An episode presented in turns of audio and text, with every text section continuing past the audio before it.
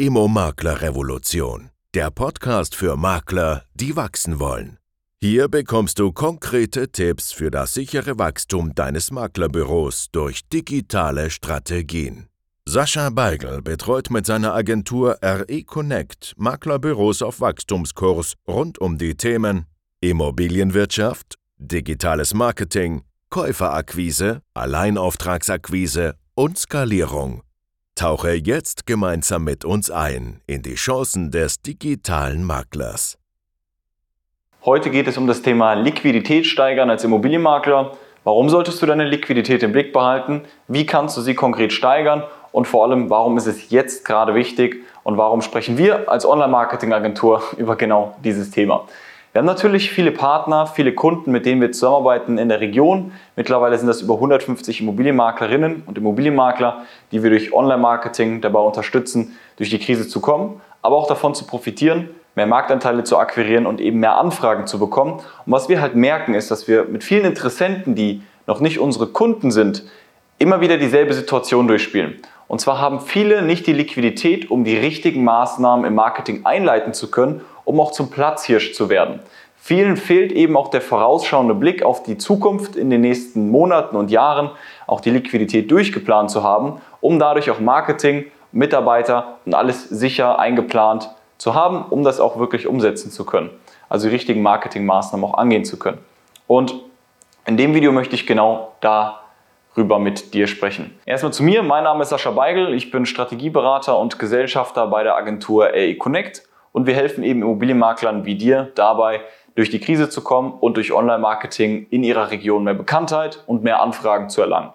Und wir machen das bei unseren Kunden in konkret drei Schritten. Die drei Schritte geben wir intern unseren Kunden mit, damit die ihre Liquidität steigern können, das kurzfristig, um wieder auch mehr Marge zu haben, um wieder mehr in Marketing investieren zu können, weil dieser Kreislauf führt natürlich dazu, dass sie am Ende des Tages auch Profiteure der Krise sind und dahingehend mehr Marktanteile erwirtschaften konnten. Im ersten Schritt geht es um das Thema Bestandskundenverhandlung. Das ist im Prinzip hier der erste Block und den nennen wir jetzt mal Verhandlung. Schritt 1. Was du also tun solltest, ist mit deinen Eigentümern von den Objekten, die du gerade im Vermarktungsportfolio hast, tief in die Einwandbehandlung zu gehen und versuchen den Preis natürlich auf realistische Marktstandards zu drücken. Das haben wir in den letzten Videos schon häufig geklärt, damit die natürlich auch vermarktbar sind. Also Eigentümer in die Konversation bringen, mit denen am Ende des Tages den richtigen Preis ermitteln und die davon zu überzeugen, auch wirklich mit dem Preis in die Vermarktung zu gehen, damit du auch Kaufinteressentenkontakte für genau diese Eigentümer und die Objekte auch bekommst. Weil es bringt dir nichts und dem Eigentümer auch nicht, wenn ihr jetzt hingeht und beide weitervermarktet, beide weitermacht mit der Zusammenarbeit wie bisher, aber keine Resonanz vom Markt erhaltet, ne? also keine Kaufinteressenten generiert.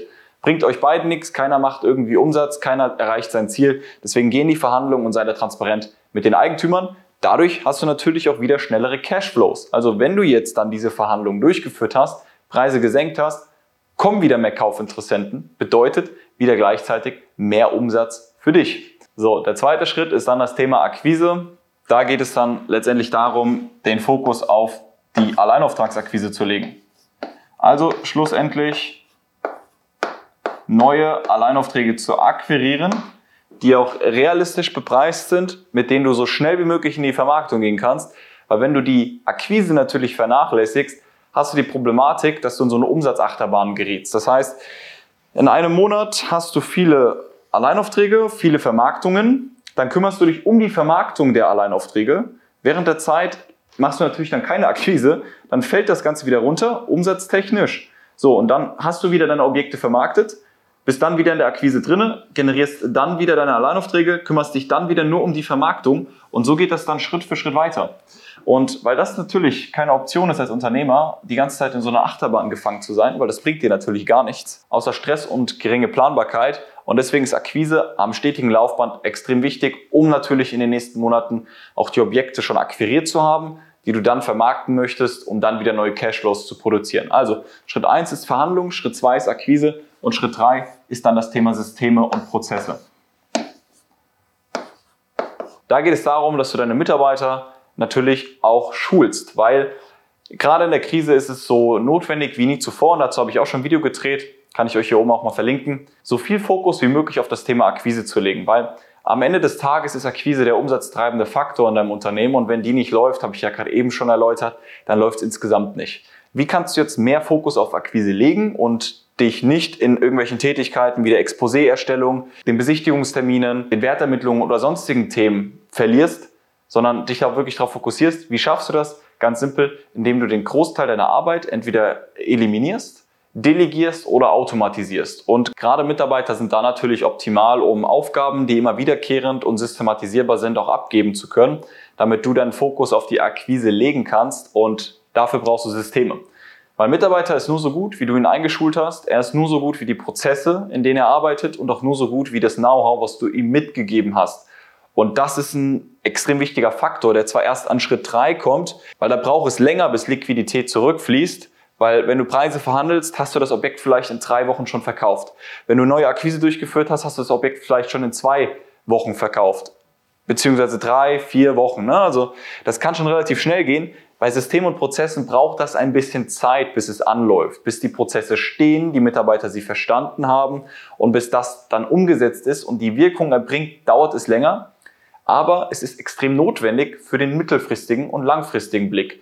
Weil wenn du keine Systeme hast, dann hast du auch viel weniger Zeit für die Akquise und noch weniger Zeit für die Verhandlungen und dadurch kommen auch weniger kurzfristige Cashflows rein, weil du im dritten Schritt natürlich einfach nicht gut aufgestellt bist.